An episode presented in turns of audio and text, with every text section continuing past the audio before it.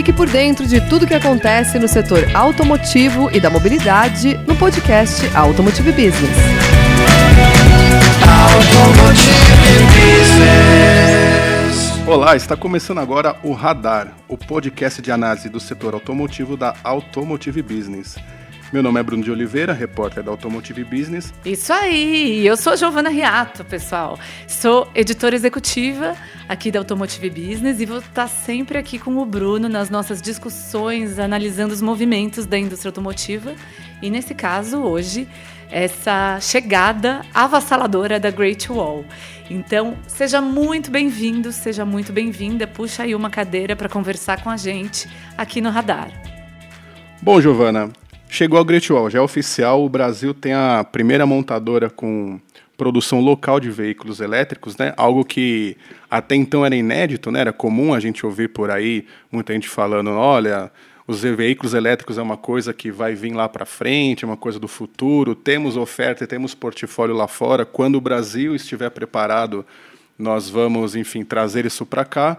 E agora chegou a Great Wall e falou: não, o momento é agora, começaremos agora. E, enfim, isso traz uma série de desafios, né? Tanto para a montadora quanto para o mercado brasileiro como um todo, né? Sim, traz uma série de desafios e eu acho que também representa um belo impulso, né? Um, um pontapé.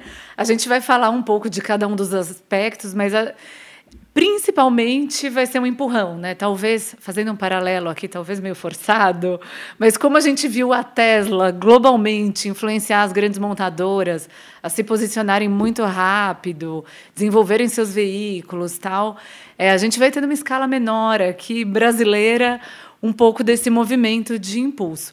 Mas antes da gente dar esse salto e mergulhar na estratégia, né, em como isso deve se desenvolver por aqui, Gostaria de ouvir, Bruno. Vamos começar do começo. Começamos do começo. É, você acompanhou, foi até Iracemápolis é, ver a, a, inauguração, a grande estreia da Great Wall no Brasil. Então, para quem não tem acompanhado esses passos, o que está acontecendo? Como a montadora chega? O que, que a gente pode esperar? O que eles já prometeram? Bom, vamos lá. Em linhas gerais, o que a, o que a Great Wall promete para o mercado brasileiro? Eles prometem um investimento de 10 bilhões no longo prazo mas assim, longo prazo pode ser daqui 10 anos, pode ser daqui 20. Então eles não conseguiram precisar quanto tempo eles vão fazer esse investimento. Mas o que de fato se sabe que é realidade, o que eles sim se comprometeram a fazer é investir 4 bilhões de reais pelos próximos até até 2025, né, que seria digamos o primeiro ciclo de investimento deles. O que é que esse dinheiro, esse dinheiro vai financiar o quê? Esse dinheiro vai financiar a transformação da fábrica de Iracemápolis e para quem não conhece ou está acompanhando, começou a acompanhar agora o setor automotivo, essa fábrica pertencia antes à Mercedes-Benz e ela foi comprada pela Great Wall para eles começarem a produzir os veículos aqui. Então, esse, esses 4 bilhões, a princípio, vão ser usados para financiar a modernização dessa fábrica, para contratar pessoas, para desenvolver produtos. A gente não pode esquecer isso, que, enfim, a, a Great Wall ela não pretende trazer é, o que ela já vende hoje no mercado global, ela vai produzir veículos específicos pra, para o mercado aqui da, do Brasil e da América Latina, para onde eles pretendem também exportar. E esse, também esse recurso vai ser utilizado para construir a rede de concessionários, que, enfim, não adianta só você ter o produto se você não tem, se você, se você não tem, no caso, a distribuição dele, né? Então, Giovana, em linhas gerais é isso, né? Esses 4 bilhões vão servir para isso, mas existe uma outra série de, digamos, de tem, tem toda uma lista aí de desafios, de tarefas a fazer que envolve muito mais do que é, reformar uma fábrica, do que trazer um, é, um, um, projeto de um produto de, de produtos novos e de, do que também desenvolver uma rede. Sim, uma série, avalanche de desafios, né? É, é aquela história de que a chegada da Great Wall coloca um novo patamar para a nossa indústria.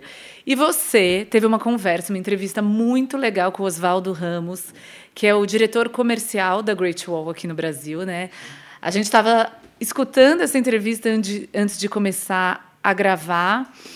E eu acho que antes da gente mergulhar, né, fazer ir para esse tópico, é interessante a gente ouvir um, pedacinho aqui da entrevista todo mundo junto sobre um pouco de qual é a estratégia comercial, né? O que a Great Wall, Wall vai vender no Brasil. Então, bora lá ouvir o Oswaldo.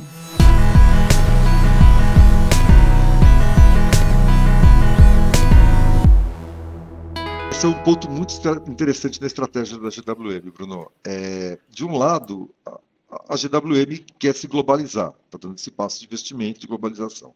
Nós temos essa demanda que a gente, o mercado brasileiro é carente dessa revolução que está acontecendo lá fora. E nós, profissionais do mundo automotivo, estamos assistindo tudo isso, sentado olhando para assim, quando vai vir alguém trazer esse investimento, né? A, a, aposta no Brasil é muito mais que ter comprado a antiga fábrica da Mercedes, é muito mais que os 10 bilhões. O Brasil vai ser um hub dessa nova GWM para o mundo.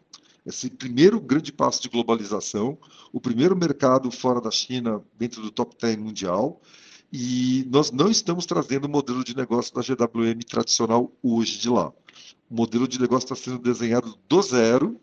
De novo, você tem, sim, você tem um legado de uma empresa que tem especialidade em picapes, uma empresa que é líder em SUV, né, que briga ali com Rava OH6, brigando com Volkswagen Tiguan e Toyota RAV4. Então é lógico que existe um legado dos 30 anos anteriores dessa empresa. Mas é muito curioso, tem um vídeo do, do, do fundador do Jack Way que ele fala: o que, que eu aprendi com os 30 anos? Olhar para frente, não olhar para trás.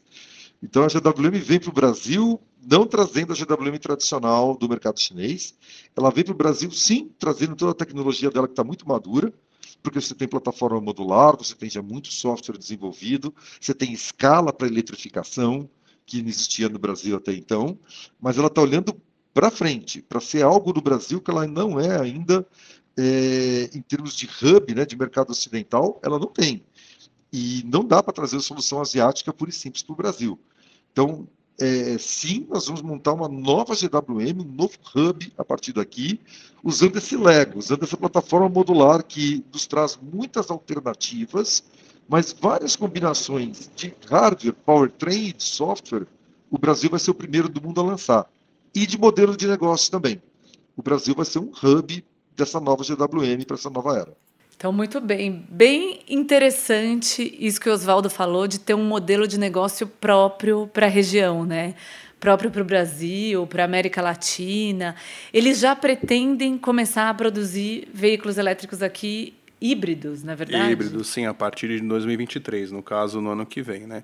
Mas o que eu achei interessante dessa fala do, do Oswaldo foi o seguinte, né? É, não, assim, não adianta é, a Great Wall ser uma empresa que já está há muito tempo no mercado, uma empresa que há muitos anos já é, de certa forma, protagonista no, no, universo dos veículos elétricos. Isso tudo aqui no Brasil não tem tanto efeito. É isso que ele deixa muito claro, né? Porque é como se fosse assim, a gente vai começar do zero aqui, por quê? Porque aqui temos consumidores diferentes dos consumidores europeus e asiáticos, que é ali, digamos, o, a, a onde a, a Great Wall tem, um, tem, tem seus maiores volumes de vendas, né? E, enfim, aí além do, do consumidor ser diferente, né, ter suas particularidades, é, os veículos aqui vão ser vendidos aqui também serão diferentes, não apenas em calibragem, que é uma coisa é, normal, e para quem não conhece o termo calibragem, a maioria dos veículos que são, digamos, passam a ser produzidos aqui no Brasil passam por uma série de ajustes de motor, de enfim, de, de a parte mecânica do veículo para poder funcionar, digamos assim, com a, com a gasolina, com o etanol que é, que é fornecido aqui, além de temperatura e outras, e outras questões técnicas. Mas, de qualquer forma, o Oswaldo deixou muito claro aqui para a empresa como um todo, para a matriz, começar a operação na América Latina, especificamente com a produção no Brasil, não significa apenas a um mercado mais, mais a ser atendido. Significa começar numa região nova e começar numa região nova, além de todos os desafios né, que envolvem a operação de vender veículos elétricos, ou seja, vender um tipo de produto que ainda é inédito, ainda é muito nicho, né, digamos, não inédito, né? Acho que o termo correto é ser nicho, né? É, embora esteja crescendo a, as vendas de veículos elétricos, ainda são volumes pequenos, né? Então, é, além desse desafio de tentar tornar popular algo que é de nicho, tem também essa particularidade, no caso da operação da Great Wall, de conquistar o mercado, de se criar um mercado. Sim. E tem um, um aspecto que é aquilo, porque ninguém tá. A gente tem visto os movimentos de eletrificação globalmente, né? Então, as marcas anunciando. É, uma série de investimentos, deadlines aí para começar a ser, a ser 100% elétricas. Então, esse é um movimento global. E por que ele ainda não tem consistência no Brasil, não acontece por uma questão de custo, né? Por uma questão da gente não ter uma estrutura tributária favorável à, à eletrificação, porque a gente tem o etanol e eternamente esse debate, né? De... Ah, o etanol precisa participar disso de alguma exato, forma, né? Porque exato. são anos de desenvolvimento e por que, que a gente vai não vai aproveitar uma tecnologia como essa, né? Você tem razão. Então, é interessante porque, de fato, é um desafio por ser novo e é um desafio porque tem um monte de montadora aqui já muito bem instalada que não conseguiu dar esse passo, é, né? Tá vendendo aí um pequeno volume de veículos elétricos, uma empresa ou outra, tal, mas não conseguiu dar esse passo justamente porque o Brasil não está estruturado para favorecer isso. Então, de fato, é, eles vão criar um novo mercado. E tem uma coisa que o Oswaldo Ramos comenta nessa entrevista que você fez, Bruno, que os nossos ouvintes queridos vão poder acompanhar na íntegra depois do nosso portal, automotivebusiness.com.br. É, mas um aspecto que ele levanta que é isso, né? Poxa, tem muitas ambições, mas qual é o desafio no Brasil? E ele fala muito de, de custos, que é difícil fechar a conta localmente, e de previsibilidade, né? Que é uma coisa que as fabricantes de veículos aqui sempre reclamam. O Oswaldo Ramos entende muito bem isso, é um, um executivo super experi experiente da indústria, que passou pela Ford, que foi conselheiro da Truckpad, inclusive. Então, tem um olhar até para esse novo segmento de startups e tudo mais. E ele entende muito bem e sabe que a Great Wall vai ter um certo sofrimento aí, principalmente nesse, nesse cenário tão incerto da eletrificação, né? Ah, sem dúvida, mas acho que é interessante para a gente tentar formar uma análise, a gente ir lá no começo, que é quando a, a Great Wall não existia aqui ainda. E o que, que nós tínhamos nessa época? Nós tínhamos uma série de empresas que foram trazendo um ou outro modelo, ou eletrificado, ou híbrido, com algum, com algum tipo desses dois, com algum, algum modelo ou híbrido ou elétrico. Começou algumas montadoras trazer isso, ficou muito evidente no Salão do Automóvel na última edição, né, ficou até informalmente conhecido como o Salão dos Elétricos, né? A Chevrolet, a GM trouxe trouxe o seu modelo, a Nissan já tinha o, o Leaf aqui já há algum tempo e aproveitou para reforçar a presença desse veículo aqui. Todas as montadoras mostraram os seus modelos elétricos, mas modelos importados e modelos que não são realidade fora do Brasil. E que até então aqui era uma coisa meio que só para a gente poder ah, sentir um gostinho do que está tá acontecendo na Europa e nos Estados Unidos por causa das leis de emissões. Né? Agora, corta, corta, corta a... 2022. Corta a cena 2022. O que é que nós temos? Temos uma montadora que ela ela, ela é, como eu posso dizer, ela driblou tudo isso que as, as outras montadoras até então estavam falando. Se naquele momento lá atrás, quando a gente perguntava, principalmente em coletivo e tal, e aí, quando é que o esse é, quando é que o tal modelo que está lá no, no, na Ásia, está na Europa, está no, nos Estados Unidos, vai chegar aqui no Brasil? Ah, a gente precisa de volume, precisa de escala, precisa principalmente de infraestrutura. Bom, chega agora uma montadora e fala: é, realmente existem todos esses, todos esses desafios, fora as questões que são relacionadas a, a, ao próprio perfil do Brasil, no que diz respeito à segurança jurídica, é, previsibilidade, etc. Chega um montador e fala: olha, apesar de tudo isso, eu vou produzir veículos aqui.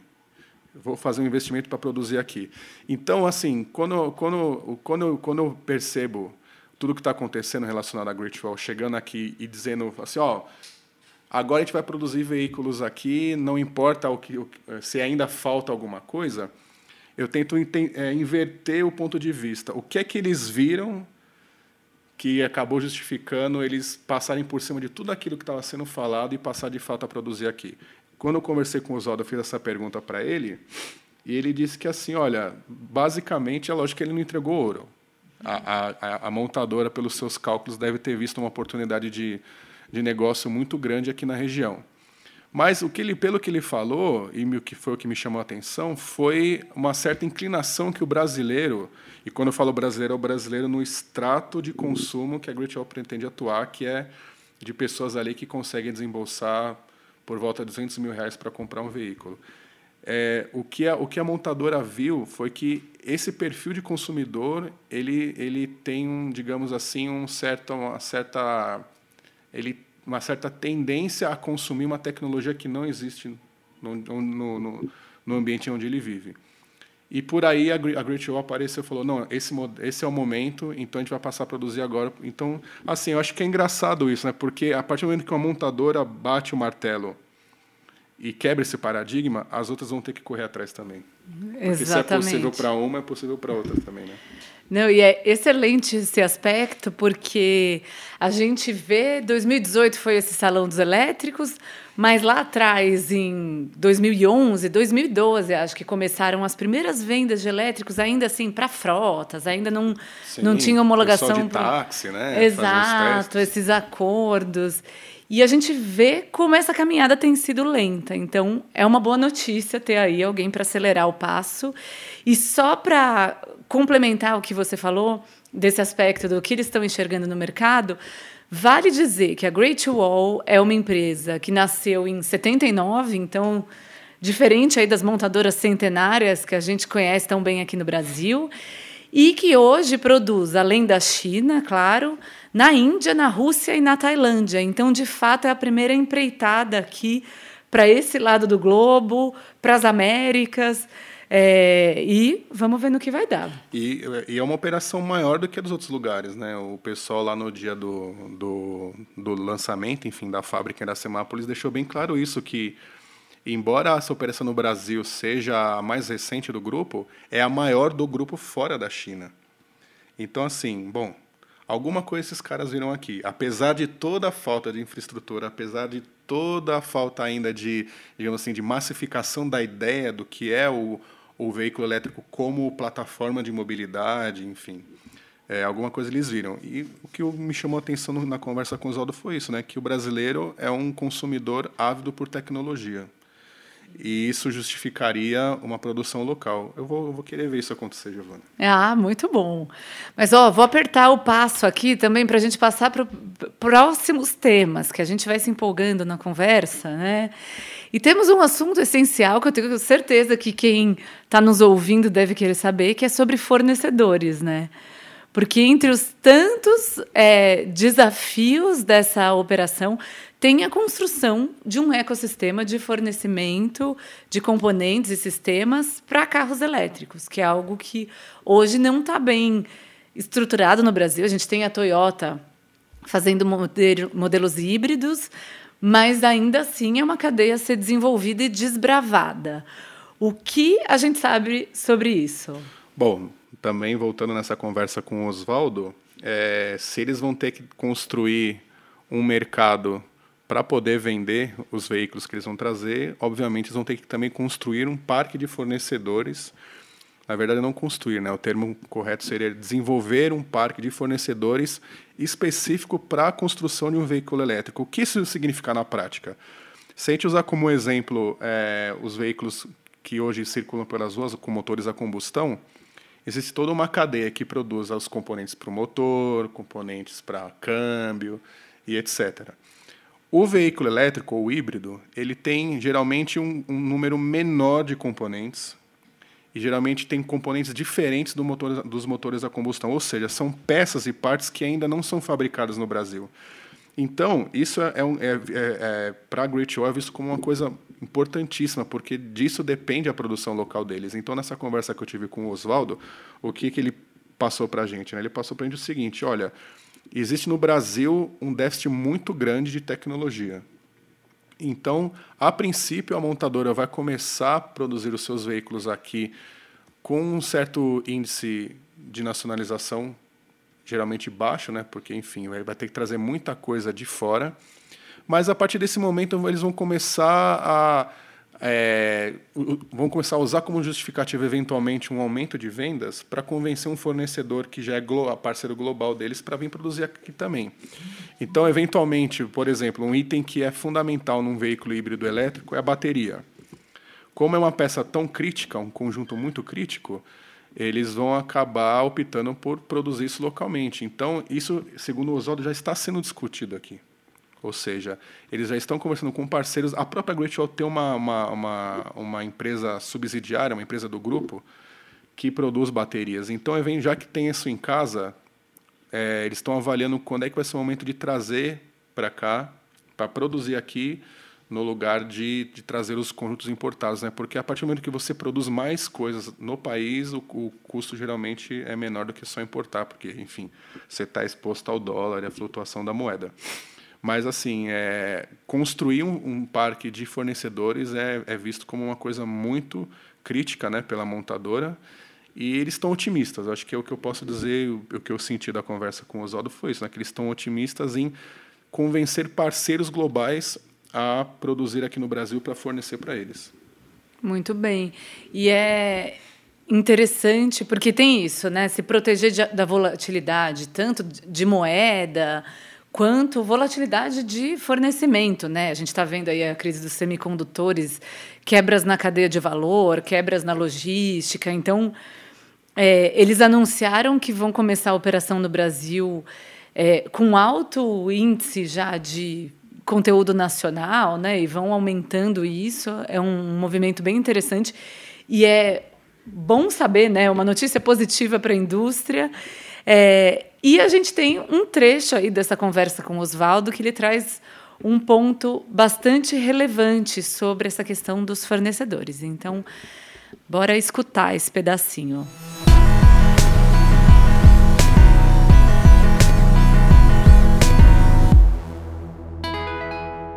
É, a entrada da parte de eletrificação não é só bateria, não é só motor elétrico.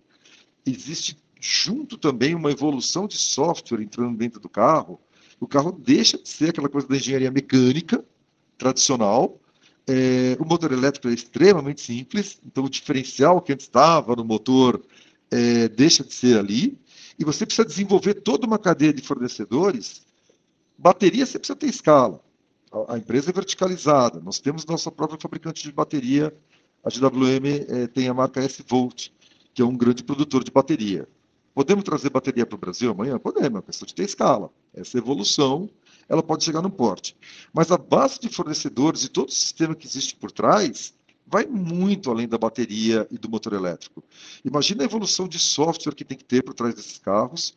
Imagina a customização de software, de soluções de cloud para o consumidor brasileiro, é, que você tem com conectividade, com direção semi-autônoma e com software de gerenciamento desse motor elétrico e no híbrido do gerenciamento dos dois motores. Então, a grande mudança na cadeia de suprimento é que deixa de ser o porta e e vai entrar o software do mundo. Assim, existem vários fornecedores globais é, que são parceiros da GWM, que também estão presentes no Brasil, claro. E eu digo uma coisa a mais. Isso foi a, a, a frase interna nossa que eu vou te revelar tudo foi o seguinte. Por que, que é o momento certo da GWM investir no Brasil? Porque o Brasil está sempre no ranking dos 10 maiores mercados do mundo.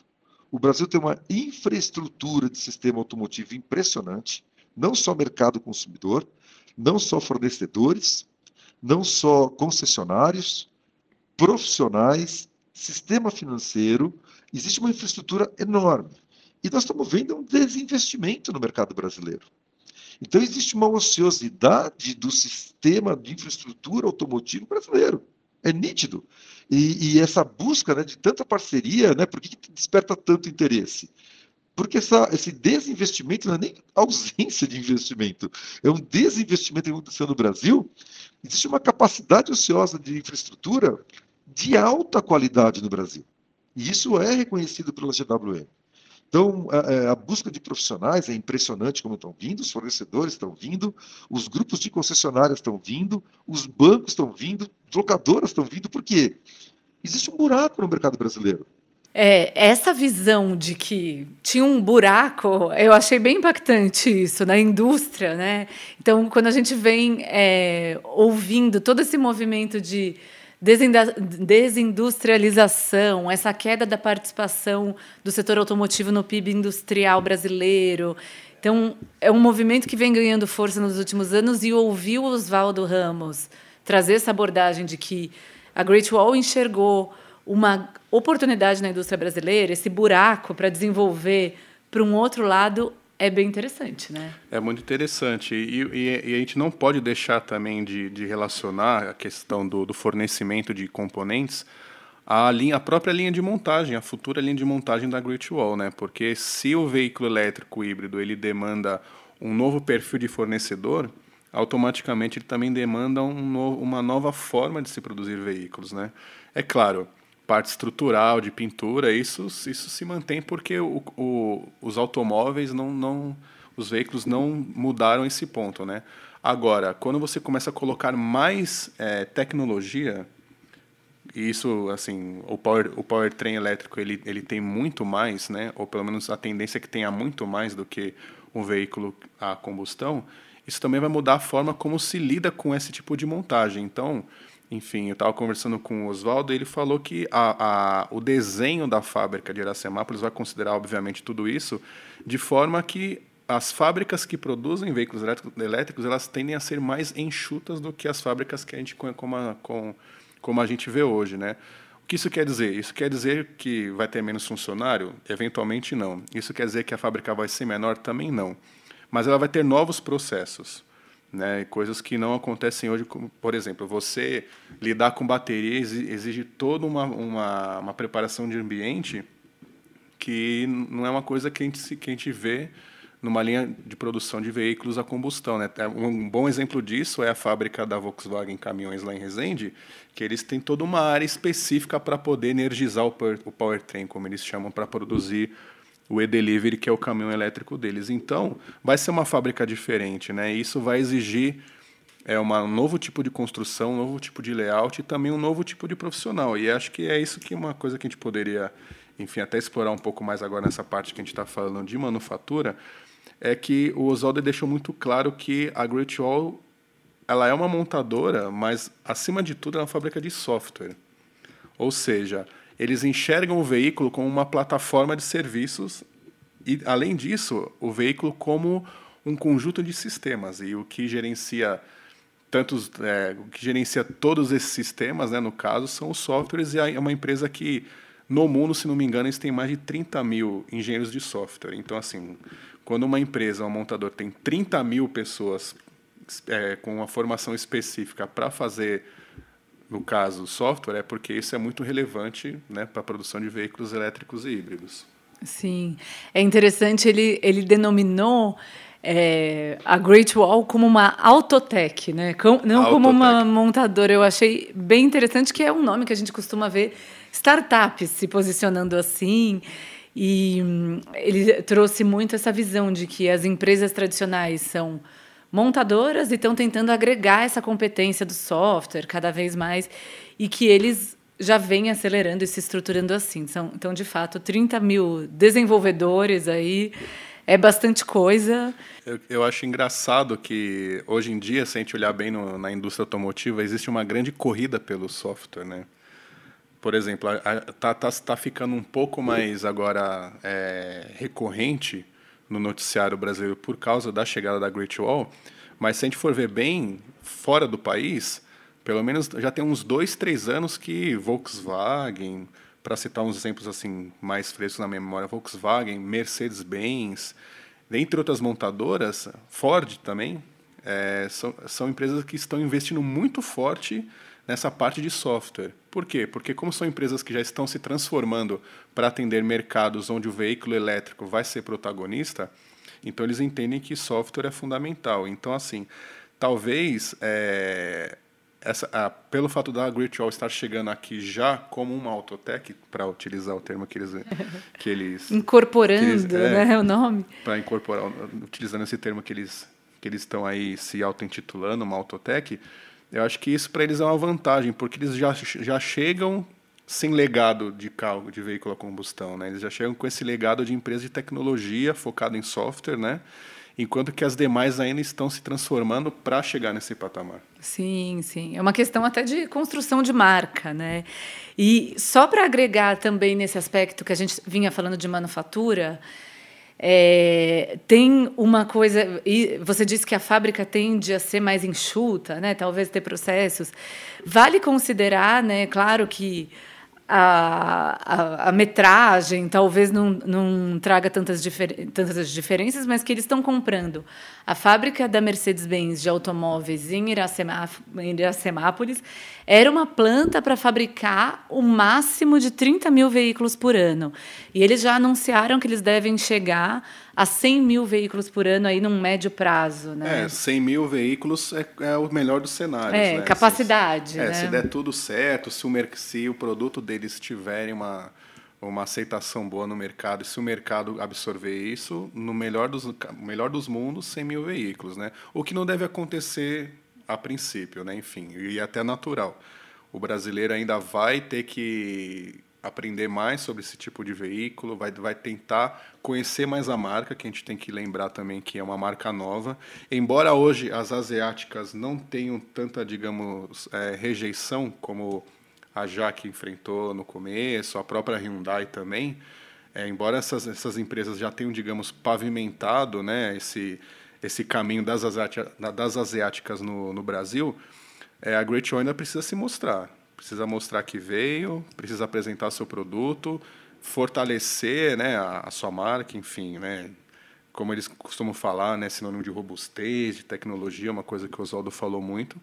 E aí é tempo ao tempo, né? Se a empresa demanda, é, já detectou que existe uma demanda, então acho que eles têm que agora explorar é o, o esse, esse, caminho, né? De apresentar o produto e se tornar uma marca, é, como eles costumam dizer, top of mind.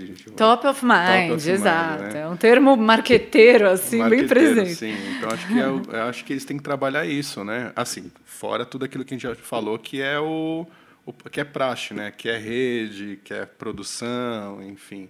Fora tudo isso, tem a marca, né? Quem que é Great Wall? Quando, se você abordar alguém na rua e falar assim, você conhece a Great Wall? Fale a primeira coisa que você sabe sobre eles. Talvez agora ninguém sabe e tal. Como ninguém conhecia a Kawa Sherry, como ninguém conhecia as outras, né? Mas enfim, eu acho que eles têm que trabalhar muito isso, vão trabalhar para mostrar o portfólio deles que é novo, né?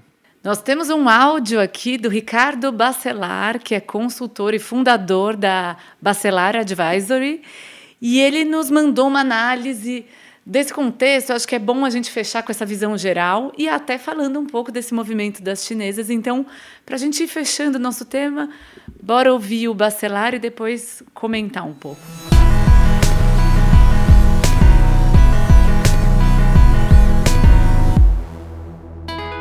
Olá, Giovana, Bruno. A chegada da Great Wall, ela é um marco muito importante de que o Brasil ele é um país atrativo, sim, para esse tipo de negócio.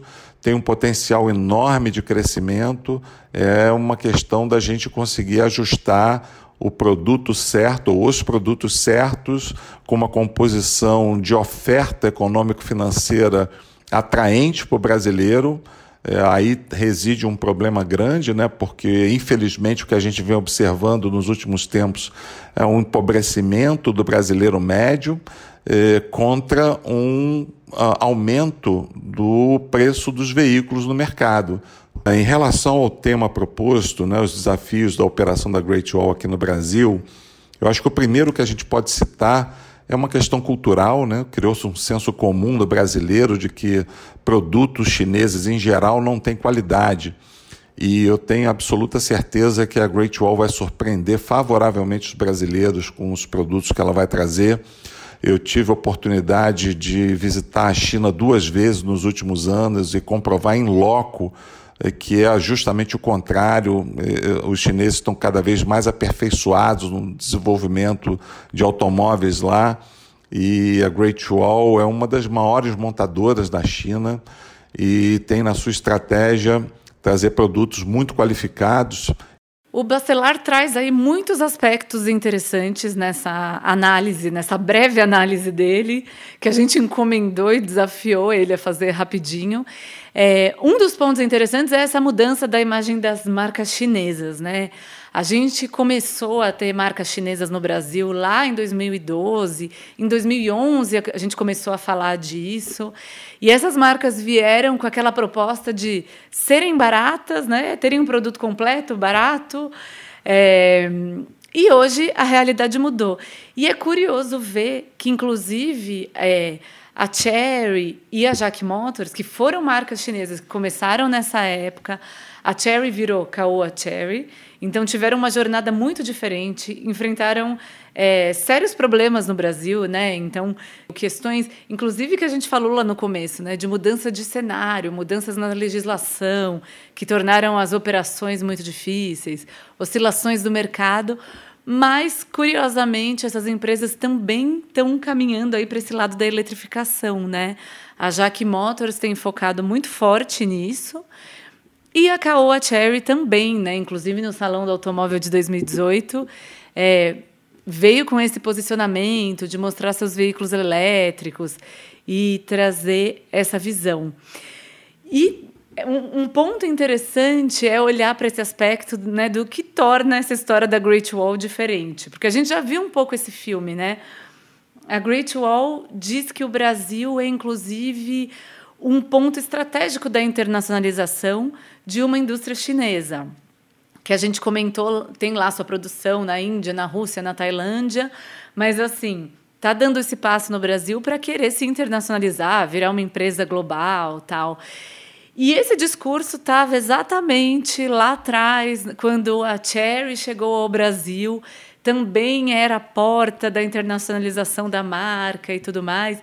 E a gente viu que, no fim, a Cherry hoje é uma sino-brasileira, né? se juntou a Caoa e essa história mudou.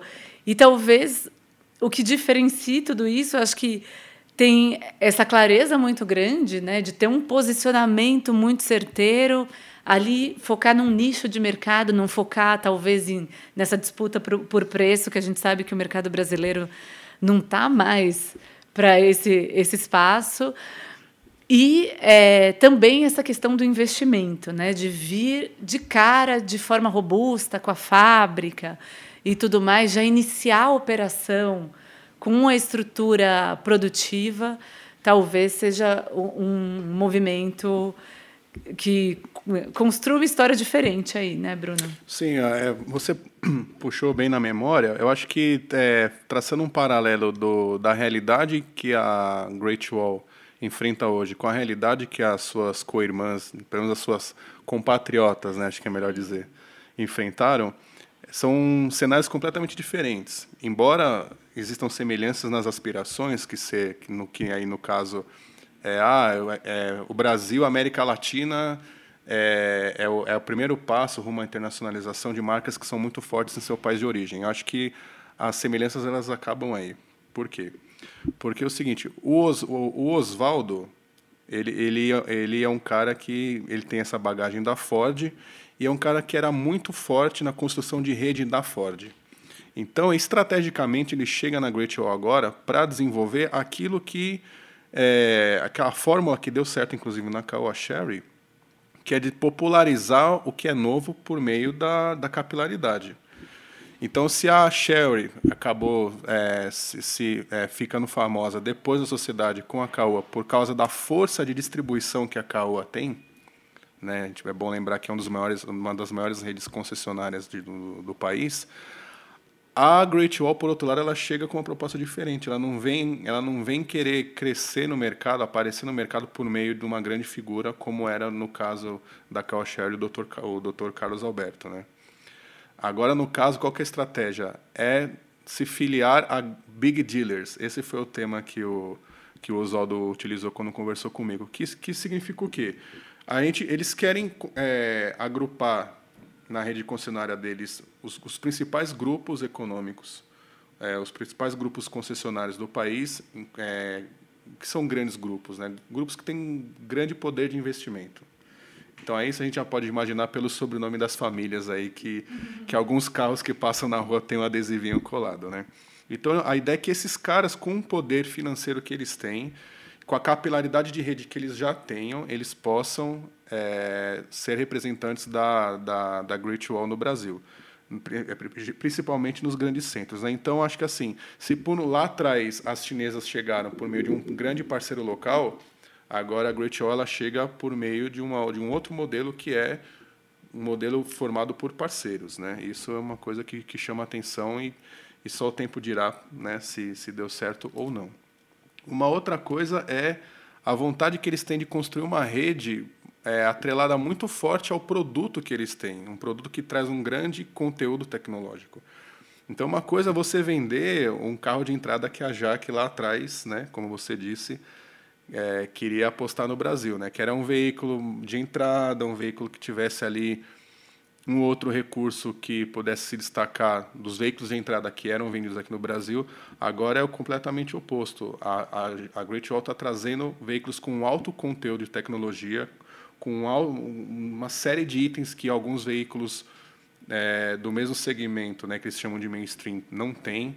Então isso demanda um novo tipo de revendedor. Né? Que revendedor que vai vender isso? Qual que é a instrução que esse revendedor vai ter para vender esse produto e, e mais, que instrução que esse revendedor vai ter para prestar manutenção? Porque é veículo com bateria, é veículo com outros componentes, exigem outros ferramentais, outro novo tipo de abordagem. Então, assim, é, comparar as chinesas, eu acho que a gente tem que pensar um pouco nesses pontos, né? Não, eles não estão chegando como as outras chegaram, né? Exato. É uma coisa um pouco mais complexa e é um desafio. Sim, e é um outro momento também, né? Muito bom. Eu acho que falamos bastante aqui a verborragia da redação de Automotive Business. Prometemos 30 minutos, estamos cumprindo 30 minutos.